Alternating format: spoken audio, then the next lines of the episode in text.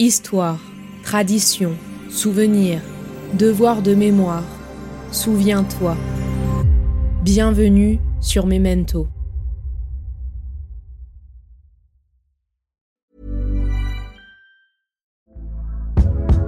Hey there, it's Michelle Norris. I'm host of a podcast called Your Mama's Kitchen. When I travel, I'm usually looking for a way to find a taste of home when I'm not at home. And one of the things I love to do when I am at home is entertain. And Airbnb allows me to do that. When I was in California recently, I rented a house that had a great kitchen. And when we were sitting around the table, we're all thinking, we're in someone else's house. Someone could be in all of our homes as well. If you have a home, but you're not always at home, you have an Airbnb. Your home might be worth more than you think. Find out how much at airbnb.com/slash host. I'm Sandra, and I'm just the professional your small business was looking for. But you didn't hire me because you didn't use LinkedIn jobs. LinkedIn has professionals you can't find anywhere else, including those who aren't actively looking for a new job, but might be open to the perfect role, like me. In a given month, over 70% of LinkedIn users don't visit other leading job sites. So if you're not looking on LinkedIn, you'll miss out on great candidates like Sandra. Start hiring professionals like a professional. Post your free job on linkedin.com/people today. Pour moi, oublier son histoire, c'est s'oublier soi et c'est ne pas pouvoir s'accomplir euh, véritablement. Nommer, c'est vraiment donner vie. Et c'est ce qui se passe avec les trois figures historiques de la décolonisation qui prennent littéralement vie dans, dans le texte.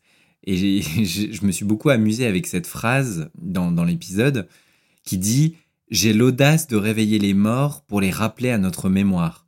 Comme si euh, on les appelait à venir à nous pour communiquer leur message et leur force à toutes celles et ceux qui en ont besoin aujourd'hui pour exister comme n'importe qui. L'art n'est pas à mes yeux une réjouissance solitaire. Il oblige donc l'artiste à ne pas se séparer. Il le soumet à la vérité la plus humble et la plus universelle. Ces événements continueront à vivre dans les textes historiques. Comment lutter contre l'oubli La question semble aller de soi tant la mémoire est aujourd'hui brandie comme devoir et le passé comme garde-fou. Aujourd'hui, dans Memento, je vous propose un nouvel épisode d'art et mémoire. Un format où l'on explore toutes les formes d'art qui illustrent le thème de la mémoire, des souvenirs et de l'oubli. Alors comment choisir entre ce qu'il faut et ce qu'il ne faut pas oublier? History is not the past, it is the present. Dans cet épisode, nous allons nous intéresser à un texte écrit et interprété par Jonathan Nguyen, un passionné de littérature qui a lancé son podcast Des mots suspendus en mai 2021 pour partager au plus grand nombre ses créations littéraires qu'il incarne et nous transmet par sa voix. Comme tous les premiers jeudis du mois, je tombe sur la publication de Jonathan nous annonçant la sortie d'un nouvel épisode de son podcast sur les plateformes. Je lis donc Jaune mon éveil. Aujourd'hui, je marche dans les sillages de celles et ceux que les archives ont oubliés. Une simple phrase qui résume l'importance et la puissance de la mémoire dans une société qui oublie.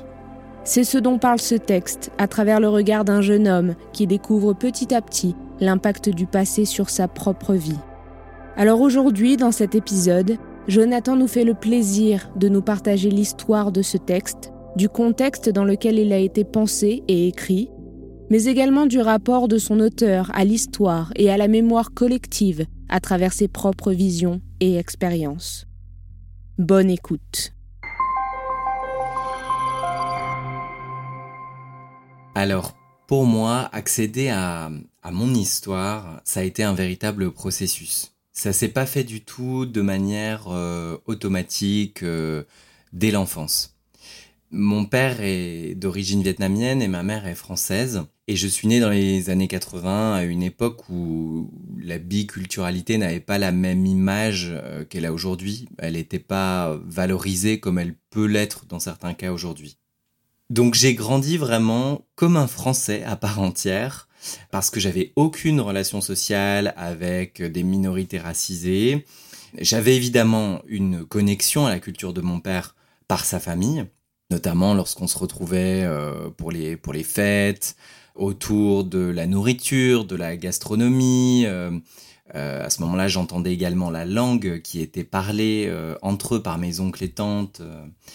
Mais euh, dans la vie euh, de tous les jours et dans ma vie sociale, j'opérais vraiment un compartimentage et euh, je me considérais comme, comme français, y compris de manière, de manière ethnique, d'une certaine manière. Mais par contre, on me renvoyait à ma différence. À l'école et dès le primaire, euh, j'ai euh, expérimenté euh, le racisme avec des remarques, des insultes, etc. Et c'est là que je me suis rendu compte que ce sont vraiment les autres qui nous font nous rendre compte de notre différence. Parce qu'avant d'arriver dans le contexte de l'école où il y a forcément un processus pour se construire, il y a forcément un processus de dissociation avec les autres qui s'opère chez les enfants. Et c'est vraiment là que je me suis rendu compte qu'en fait, tout nous semblait normal dans notre identité jusqu'à ce qu'on nous pointe du doigt notre différence, qu'on nous la fasse remarquer. Alors, c'est sûr qu'avec cette expérience et avec ce vécu, le processus de rencontre avec mes origines et même ma curiosité par rapport à mes origines ont été assez euh, tardifs. Dans la famille de, de mon père, c'était une famille assez matriarcale puisque j'ai jamais connu mon grand-père et euh, c'est ma grand-mère qui euh, qui gérait un petit peu toutes les relations euh, de famille, etc. C'était une femme très très forte. Mais on, on a entendu assez tard les récits, euh, notamment liés à la guerre du Vietnam, euh, à leur départ en France, etc.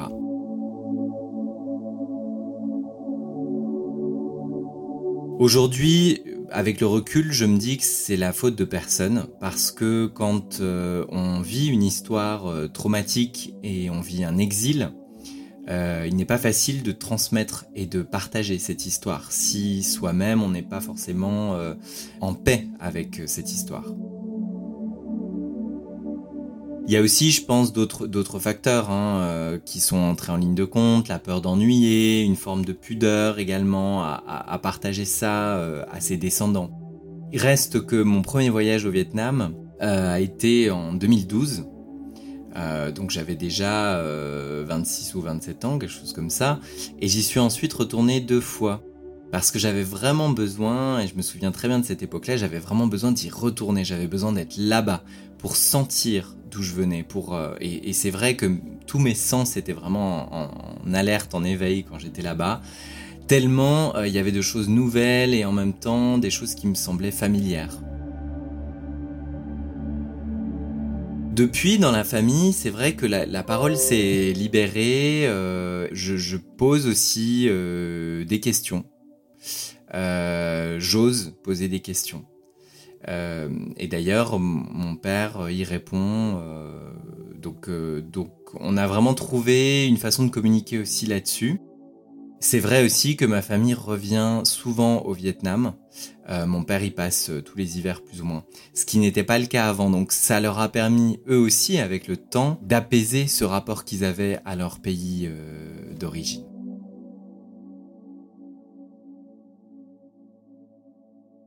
Alors je trouve que c'est vraiment une question intéressante de savoir euh, si c'est une quête qu'on doit faire seul et ce qu'on ressent euh, lorsqu'on découvre tout ce pan de notre histoire qu'on ignorait auparavant.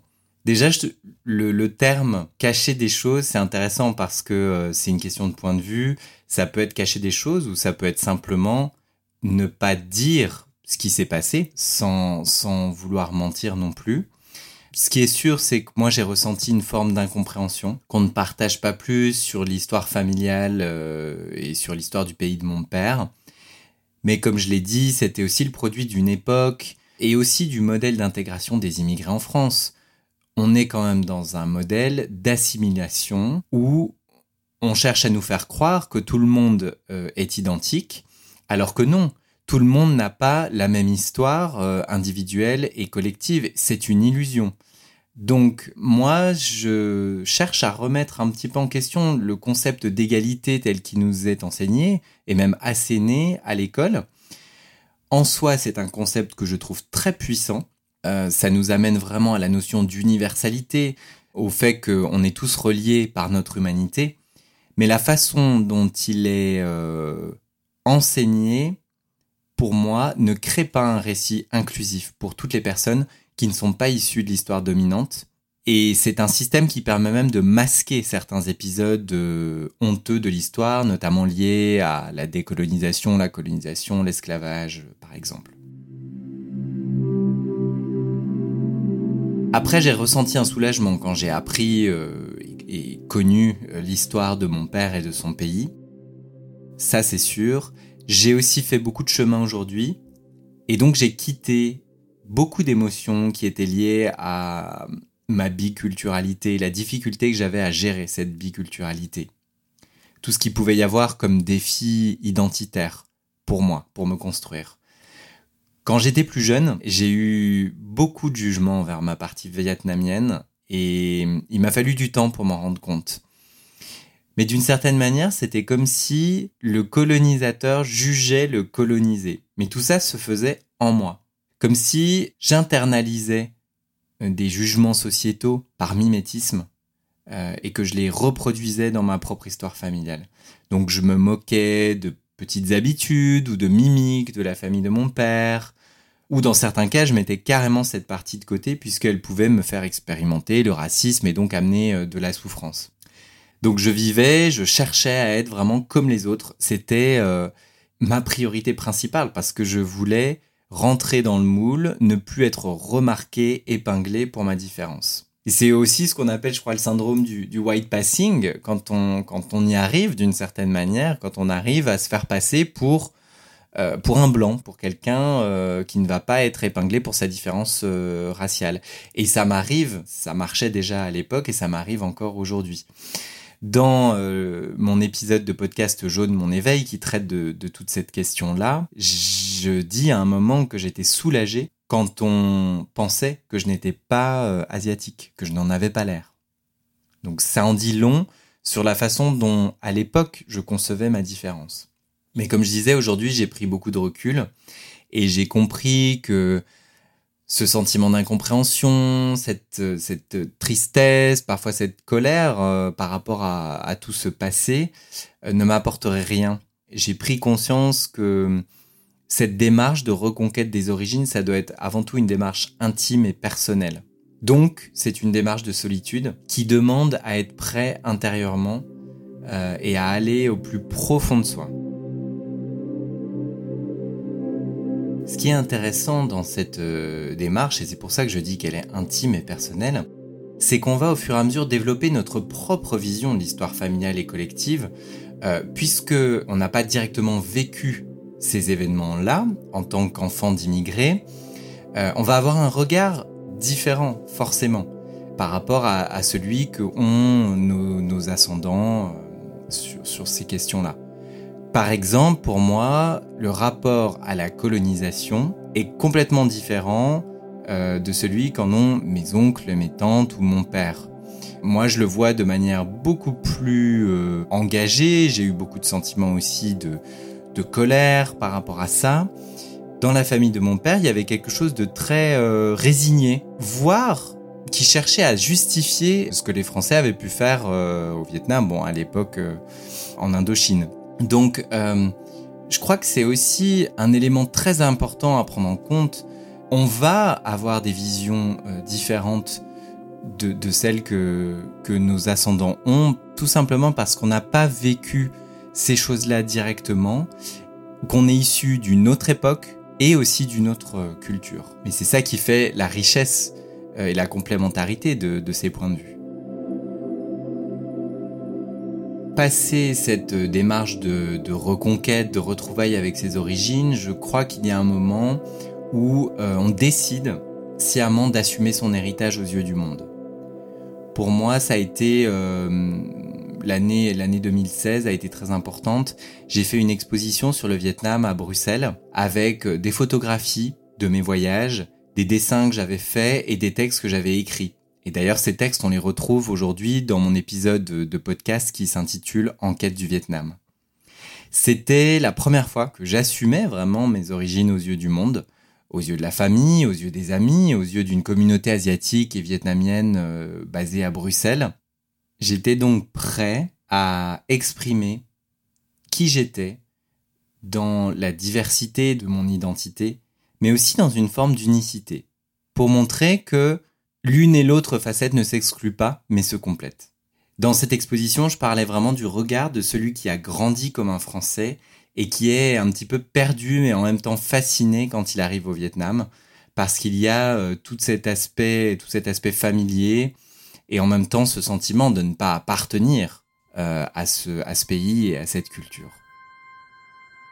La démarche euh, d'assumer ma différence, ma richesse, c'est vraiment quelque chose que j'ai cherché à cultiver ensuite et que j'ai vraiment poursuivi grâce à mon podcast des mots suspendus, où je me dévoile aux yeux du monde pour partager euh, mon expérience, pour inspirer peut-être d'autres personnes qui vivent ces choses-là, mais aussi pour euh, générer l'empathie chez toutes les autres personnes qui n'ont pas ce vécu.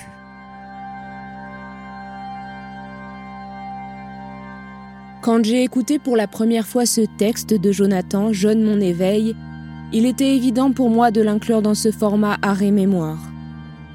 Ce texte est un mélange parfait entre l'art des mots et de l'élocution, comment donner un tel sens à des mots si puissants, et la mémoire, comment refaire revivre une histoire oubliée, comment évoquer simplement la mémoire en quelques minutes d'enregistrement?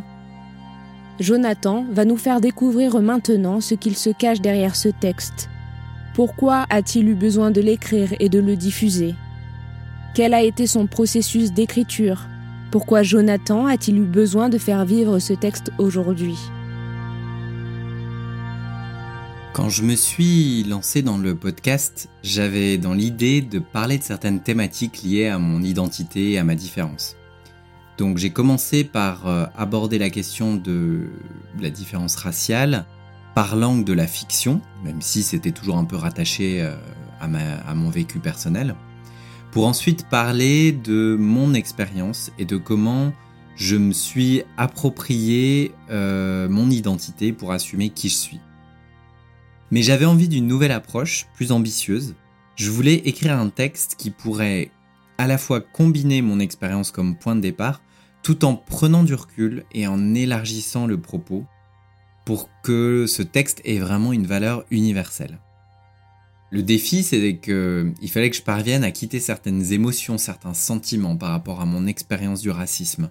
Ça voulait pas dire faire comme si euh, ça n'avait jamais existé, mais plutôt sortir de, de l'émotionnel pur, parce que sinon je serais dans la colère et le sentiment d'injustice en permanence vis-à-vis de remarques racistes euh, subies, bien souvent dans la sidération sans pouvoir réagir, ou une colère face à des, épisodes de l'histoire qui sont tus. Euh, par exemple, euh, le jour où j'ai découvert que Haïti avait dû payer une dette à la France pour obtenir son indépendance, qu'elle s'est traînée jusqu'au XXe siècle, ça m'a révolté parce que c'était quelque chose dont on ne parlait jamais. J'ai voulu sortir de cet émotionnel euh, parce que je voulais pas en fait tomber dans le piège d'une polarisation des positions où on accuse un camp pour en défendre un autre, où il y a euh, les victimes et les bourreaux. J'ai voulu plutôt essayer de tracer une troisième voie qui en fait est celle de mon podcast plus généralement. Et cette troisième voie, c'est vraiment la recherche d'une universalité, mais pas celle qu'on nous a assénée à l'école. Donc la question c'était qu'est-ce qu'on doit savoir aujourd'hui qu'on ne nous apprend pas? Et en même temps comment est-ce qu'on peut dépasser nos propres sentiments pour essayer de dégager un chemin où tout le monde peut se retrouver? Tout le monde, c'est-à-dire à la fois les minorités racisées et la population dite dominante. Sinon, on est dans une sorte de, radicalisation des deux camps et il n'y a plus de discussion possible. Il n'y a plus de, vrai échange. Donc l'objectif, c'était vraiment pour moi de, trouver cette euh, troisième voie.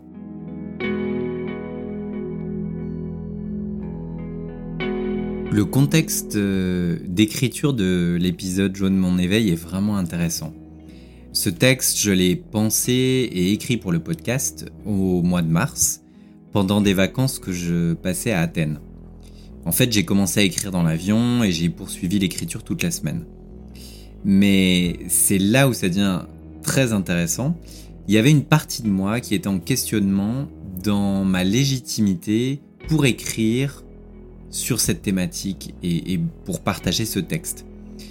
C'était une sorte de syndrome de l'imposteur, euh, avec une petite voix qui, me disait euh, Est-ce que tu es sûr que tu as vraiment euh, assez d'expérience et que tu as assez vécu la discrimination pour témoigner C'est vraiment très amusant parce que j'étais en plein dans ces réflexions-là quand s'est achevé mon voyage à Athènes.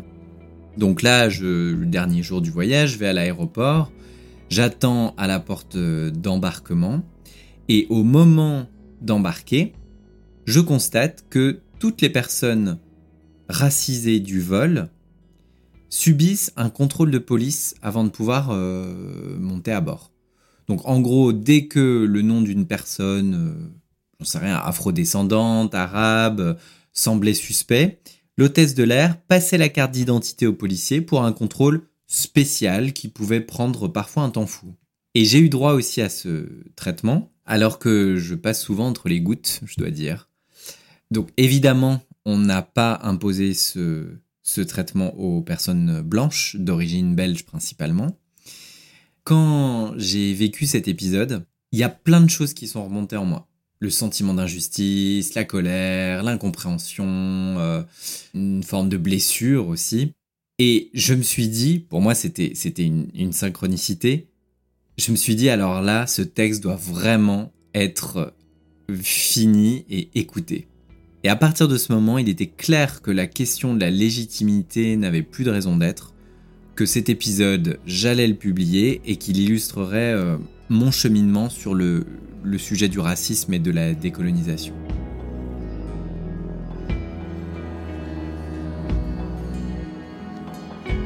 Aujourd'hui, quand des personnes non racisées me font le retour que ce texte est incroyable selon eux, je me dis que j'ai vraiment rempli mon objectif et que je ne suis pas tombé dans l'écueil victime, bourreau, euh, où on prend euh, la défense d'un camp contre l'autre, et, qu'en même temps j'ai réussi à nommer des vérités objectives. Alors un élément important qui explique aussi la puissance du texte, c'est l'inspiration du kassala, une forme d'expression poétique d'Afrique subsaharienne. Donc c'est vraiment un art euh, d'écriture et de déclamation pour célébrer une personne dans toute sa richesse, sa diversité. Avec le kassala, il y a une puissance d'évocation des mots. Pour moi, nommer c'est vraiment donner vie. Et c'est ce qui se passe avec les trois figures historiques de la décolonisation euh, qui prennent littéralement vie dans le texte. Et je me suis beaucoup amusé avec cette phrase euh, dans, l'épisode qui dit J'ai l'audace de réveiller les morts pour les rappeler à notre mémoire. Comme si euh, on les appelait à venir à nous pour communiquer leur message et leur force à toutes celles et ceux qui en ont besoin aujourd'hui euh, pour exister comme n'importe qui. C'est ça l'enjeu aujourd'hui, c'est un enjeu existentiel.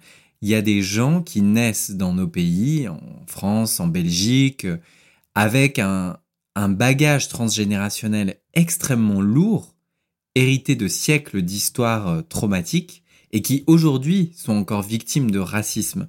Ce qui fait qu'il y a cette difficulté à avoir de l'estime, de l'estime de soi et de l'amour pour soi.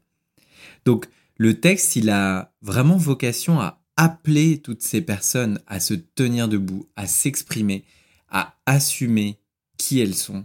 Mais de nouveau, pas dans une logique vindicative qui ne fait que prolonger euh, les, logiques de domination. Ça n'empêche pas d'être engagé, évidemment, mais la force du Kassala, c'est de pouvoir toucher et agir sur le cœur. Simplement, révéler qui on est dans toute sa puissance, dans toute euh, sa lumière, euh, dans toute sa beauté.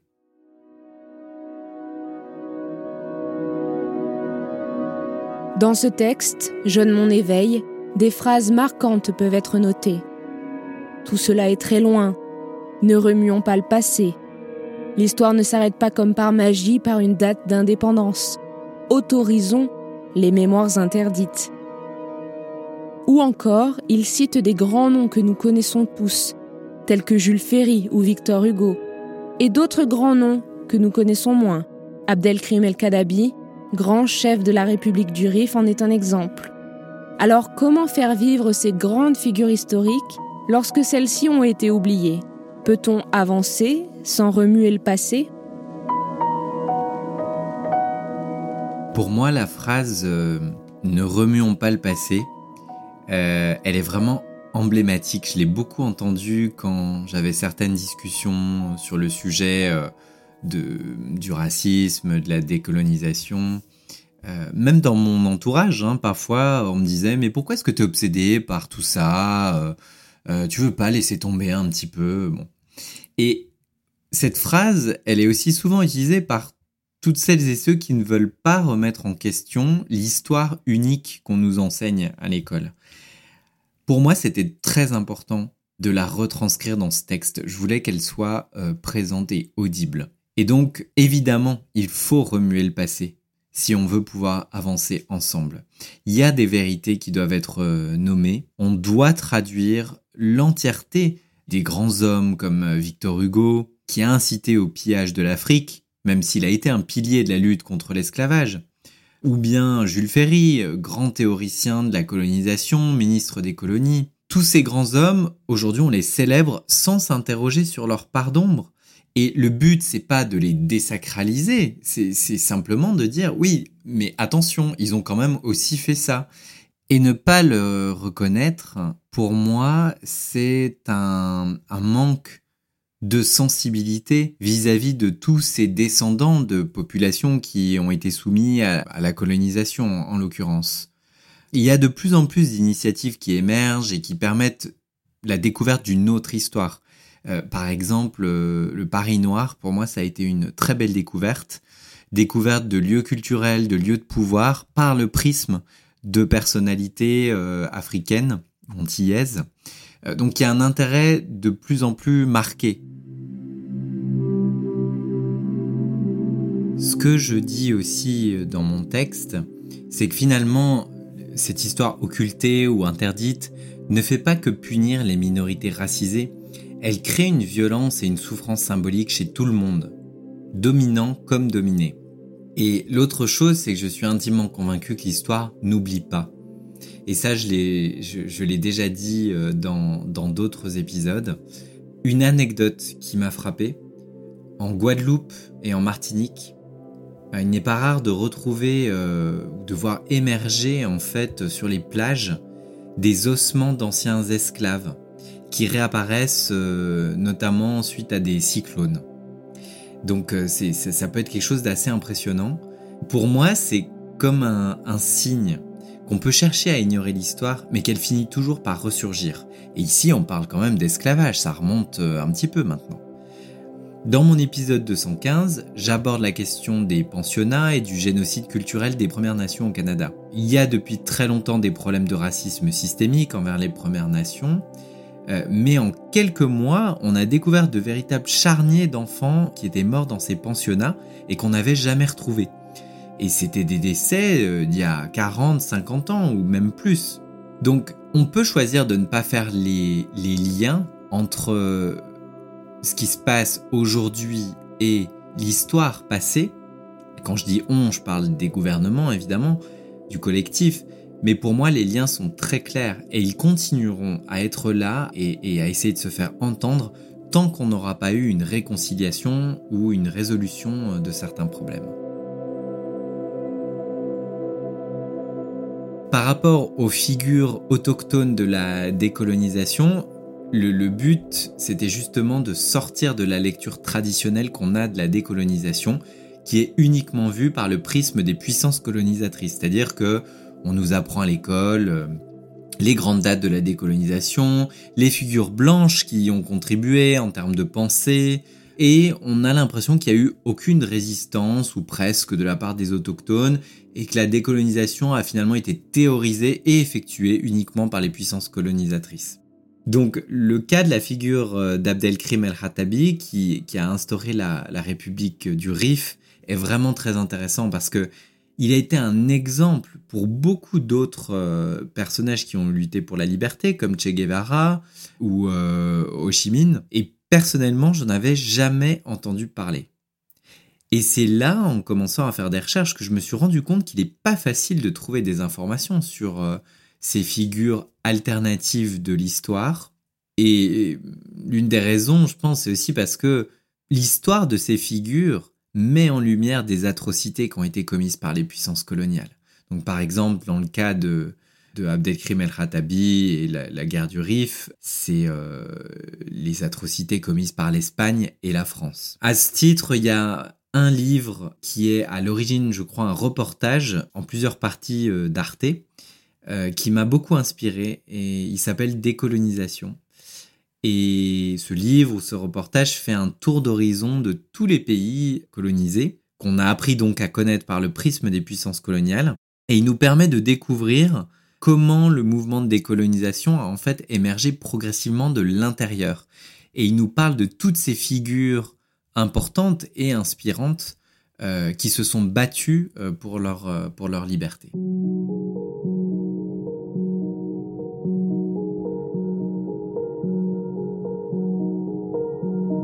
Il y a deux ans, durant les premiers jours qui ont suivi notre retour, nous avons été, tous, je pense, en proie à un véritable délire. Nous voulions parler, être entendus, enfin. On nous dit que notre apparence physique était suffisante à elle seule. Mais nous revenions juste, nous ramenions avec nous notre mémoire, notre expérience toute vivante, et nous éprouvions un désir frénétique de la dire telle qu'elle. Et dès les premiers jours, cependant, il nous paraissait impossible de combler la distance que nous découvrions entre le langage dont nous disposions et cette expérience que pour la plupart, nous étions encore en train de poursuivre dans notre corps. Comment nous résigner à ne pas tenter d'expliquer comment nous en étions venus là? Nous y étions encore, et cependant, c'était impossible. Après ce passage du texte de Robert Antelme, L'espèce humaine, publié en 1947, je laisse Jonathan répondre à une question que j'aime me poser ou poser à mes invités sur ce format art et mémoire. Est-ce que l'art est un bon outil pour transmettre l'histoire? Est-ce un meilleur outil de transmission face aux lignes de cours ou même aux textes de loi? Est-ce que nous comprenons mieux l'histoire grâce aux différentes formes d'art qui existent aujourd'hui? Ou alors apporte-t-elle plutôt une trop grande forme de subjectivité qui trahirait? L'histoire. On doit, selon moi, avoir une combinaison d'outils et de médias pour transmettre l'histoire et la mémoire. Évidemment, euh, l'enseignement reste primordial. Il agit plutôt sur la dimension cérébrale, mentale, et il est généralement euh, plus objectif même s'il y a toujours une forme de subjectivité dans le contenu qu'on choisit pour les programmes scolaires, ça va sans dire.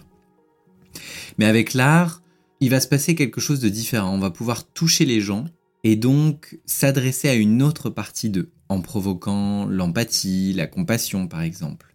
À mon sens, l'art euh, peut vraiment changer la façon dont on conçoit un sujet. Mais pour ça, il doit rester euh, accessible dans son contenu à un maximum de personnes. Pour donner un, autre exemple de comment on peut matérialiser ce, rôle de mémoire par l'art, j'envisage d'aborder l'histoire du Congo dans l'un de mes prochains épisodes.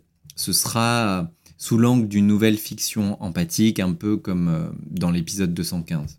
En Belgique, on a un très gros problème de méconnaissance de l'histoire coloniale, voire une complète ignorance.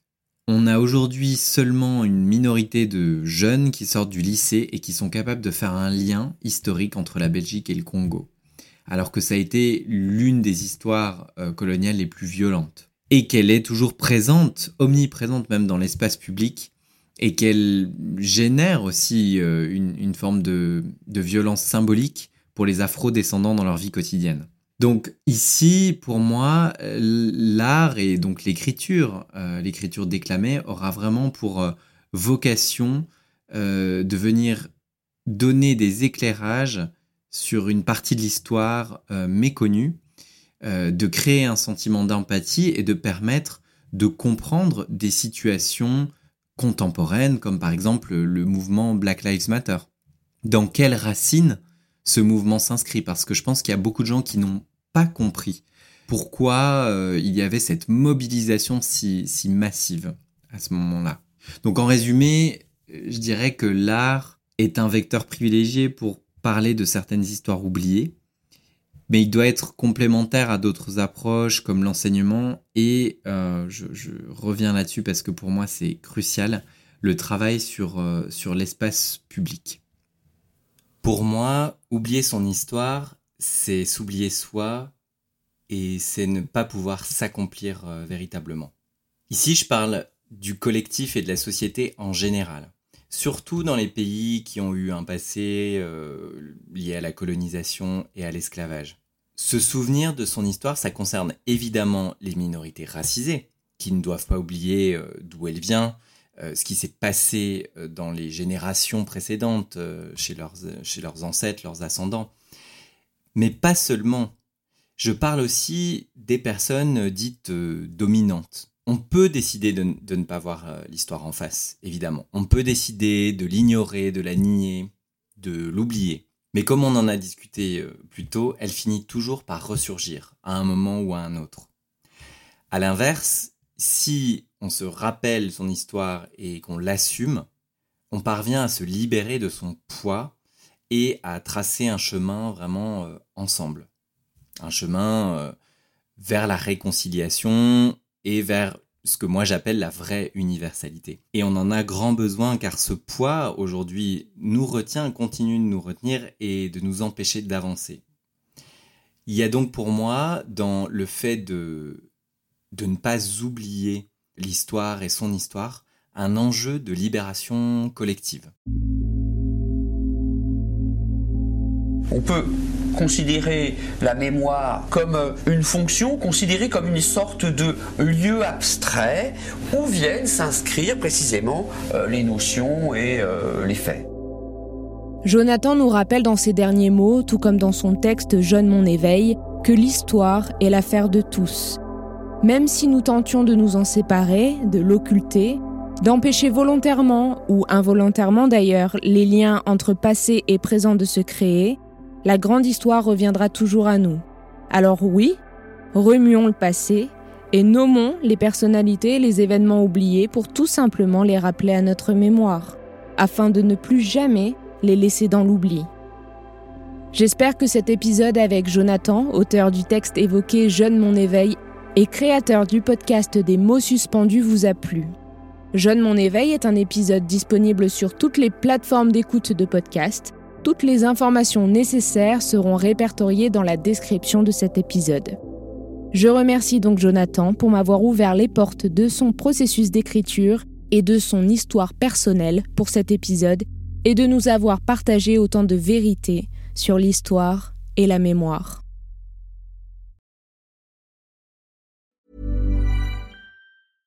Ready to pop the question? The jewelers at BlueNile.com have got sparkle down to a science with beautiful lab grown diamonds worthy of your most brilliant moments. Their lab grown diamonds are independently graded and guaranteed identical to natural diamonds, and they're ready to ship to your door. Go to Bluenile.com and use promo code LISTEN to get $50 off your purchase of $500 or more. That's code LISTEN at Bluenile.com for $50 off. Bluenile.com code LISTEN. Ryan Reynolds here from Mint Mobile. With the price of just about everything going up during inflation, we thought we'd bring our prices down. So to help us, we brought in a reverse auctioneer, which is apparently a thing. Mint Mobile unlimited premium wireless. Ready to get 30, 30, bit to get 30, bit to get 20, 20, 20, bit to get 20, 20, bit to get 15, 15, 15, 15 just 15 bucks a month. So, Give it a try at mintmobile.com/switch. slash $45 up front for 3 months plus taxes and fees. Promo rate for new customers for limited time. Unlimited more than 40 gigabytes per month slows. Full terms at mintmobile.com. Burrow is a furniture company known for timeless design and thoughtful construction and free shipping, and that extends to their outdoor collection. Their outdoor furniture is built to withstand the elements, featuring rust-proof stainless steel hardware, weather-ready teak, and quick-dry foam cushions. For Memorial Day, get 15% off your Burrow purchase at burrow.com slash ACAST and up to 25% off outdoor.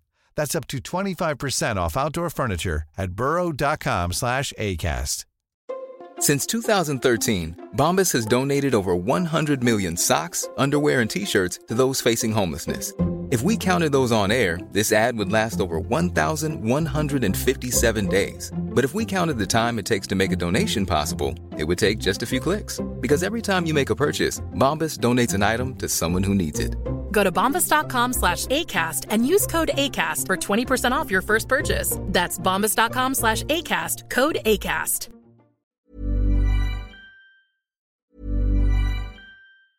Mom deserves the best, and there's no better place to shop for Mother's Day than Whole Foods Market. They're your destination for unbeatable savings, from premium gifts to show-stopping flowers and irresistible desserts. Start by saving 33% with Prime on all body care and candles. Then get a 15-stem bunch of tulips for just $9.99 each with Prime. Round out Mom's menu with festive rosé, irresistible berry chantilly cake, and more special treats. Come celebrate Mother's Day at Whole Foods Market. A lot can happen in the next three years. Like a chatbot may be your new best friend. But what won't change? Needing health insurance. United Healthcare Tri Term Medical Plans are available for these changing times. Underwritten by Golden Rule Insurance Company, they offer budget friendly, flexible coverage for people who are in between jobs or missed open enrollment. The plans last nearly three years in some states, with access to a nationwide network of doctors and hospitals. So, for whatever tomorrow brings, United Healthcare Tri Term Medical Plans may be for you. Learn more at uh1.com. Planning for your next trip? Elevate your travel style with Quince. Quince has all the jet setting essentials you'll want for your next getaway, like European linen, premium luggage options, buttery soft Italian leather bags, and so much more. And is all priced at 50 to 80% less than similar brands. Plus, Quince only works with factories that use safe and ethical manufacturing practices. Pack your bags with high-quality essentials you'll be wearing for vacations to come with Quince. Go to quince.com/pack for free shipping and 365-day returns.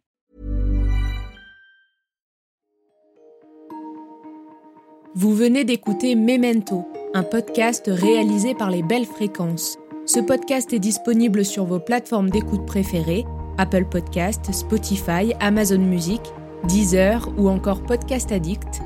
Si ce podcast vous plaît, n'hésitez pas à lui mettre 5 étoiles sur Apple Podcast ou Spotify pour le faire connaître. On se retrouve sur les réseaux sociaux, at les belles fréquences.